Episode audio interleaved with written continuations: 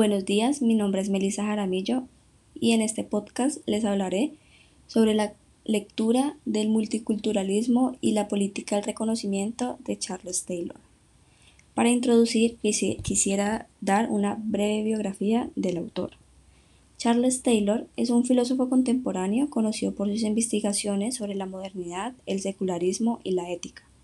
Sus obras más importantes son Las fuentes del yo y la ética de la autenticidad y su enfoque ha sido sobre las diferencias culturales, lo que hablaremos en este texto.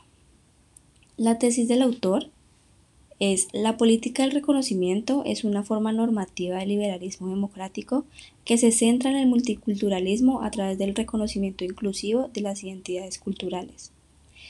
Y el propósito del texto o la intención del autor es establecer un diálogo crítico sobre las instituciones y democracias liberales, es decir, que se reconozca positivamente las identidades públicamente en las instituciones democráticamente liberales, haciendo un uso correcto de la política de inclusión multicultural en donde prima el respeto. Antes de iniciar, eh, quisiera dar unos, unas breves definiciones de palabras claves que se dieron en la lectura. La cultura. Son símbolos que comparten los grupos humanos y que se les otorga una identidad diferenciada a partir del reconocimiento en la sociedad. Identidad.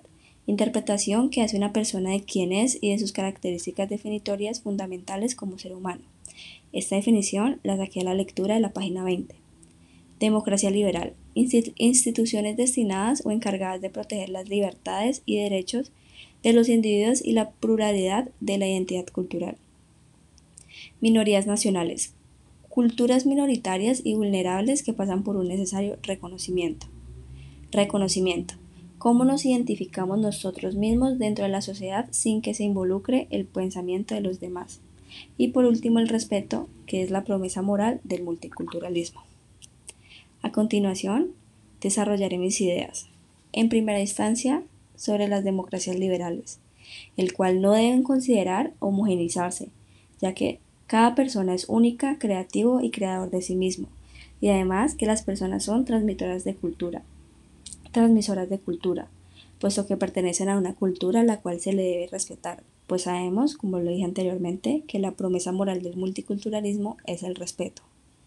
Un, importante, un punto importante es que en la educación liberal no se puede oprimir al otro ni intimidar para que cambie su forma de pensar, pues si esto se hace, ese tipo de educación fracasaría ya que cada persona tiene derecho a la libre expresión siempre y cuando no ofenda al otro.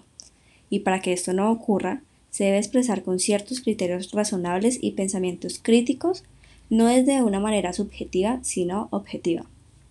Asimismo, el fin de las democracias liberales no es crear personas que lean y lean sin ningún fin u objetivo, sino cultivar personas que estén dispuestas y sean capaces de gobernarse a sí mismas tanto en su vida política como personal.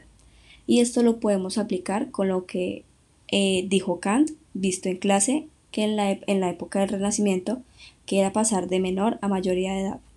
Esto pasa cuando uno como persona es capaz de tomar un punto de vista o una opinión crítica sin depender de las demás personas y haciendo un uso de la investigación.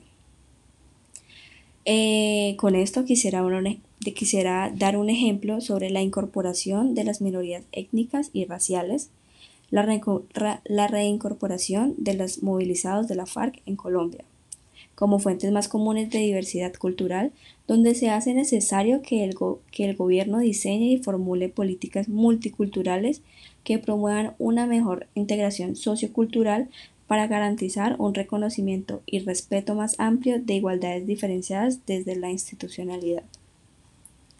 En segunda instancia, hablaré sobre las dos visiones, esencialistas y desconstruccionistas.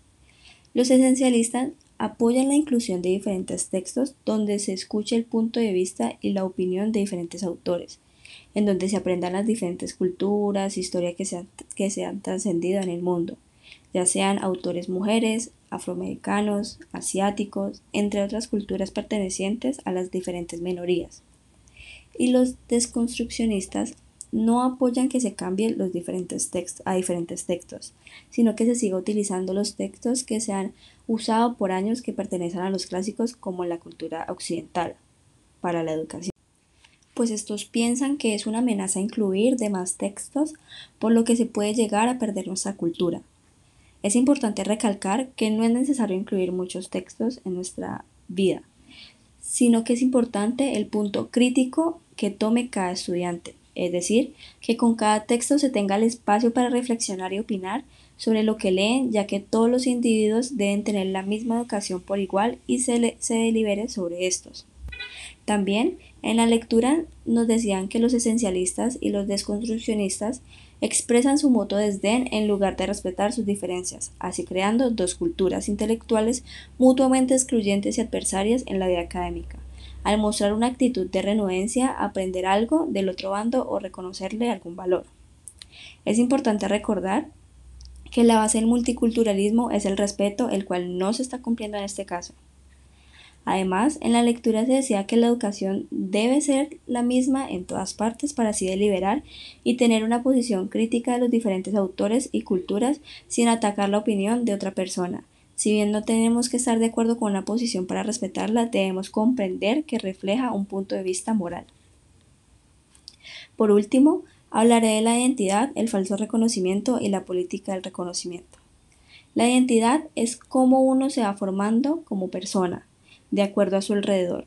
Uno por parte de, sus valores, de los valores y educación que le brinda a sus familias y otro por parte de su entorno, de las personas de que se rodea y esto influye en cómo se va construyendo la identidad propia. El reconocimiento es cómo, lo, cómo la sociedad lo ve a uno. Entonces el falso reconocimiento es cuando una persona hace sentir invisible a otra en la sociedad, ya sea por su raza, etnia, sexo, y esto para la persona al no ser reconocida pierde parte de su identidad ya que es importante por lo que no sabe cómo lo ve la otra persona. El reconocimiento negativo es despreciar a las personas diciendo que no sirven para algo o que sirven para cierta actividad.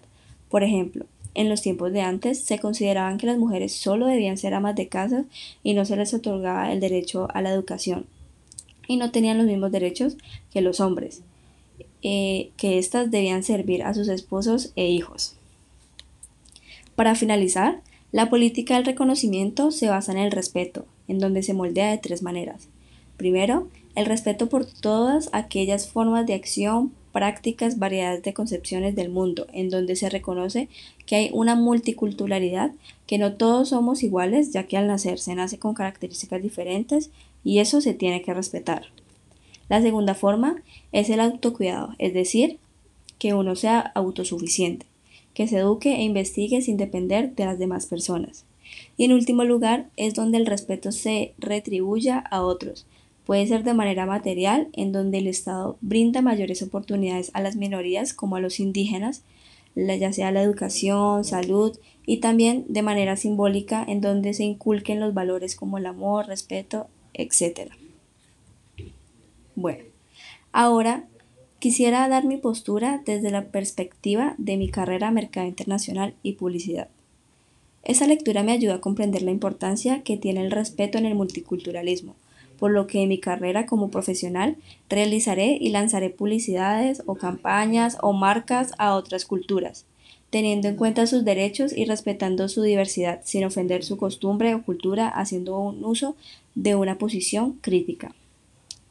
Por otra parte, con lo que sucede en nuestro país, en Colombia, se sueña que con esta crisis de gobernalidad que generó el paro nacional se escuchen y se aborden todas las exigencias de los grupos representantes de las minorías y del pueblo, porque no podemos homogenizar todas las políticas ya que estos grupos tienen exigencias diferentes.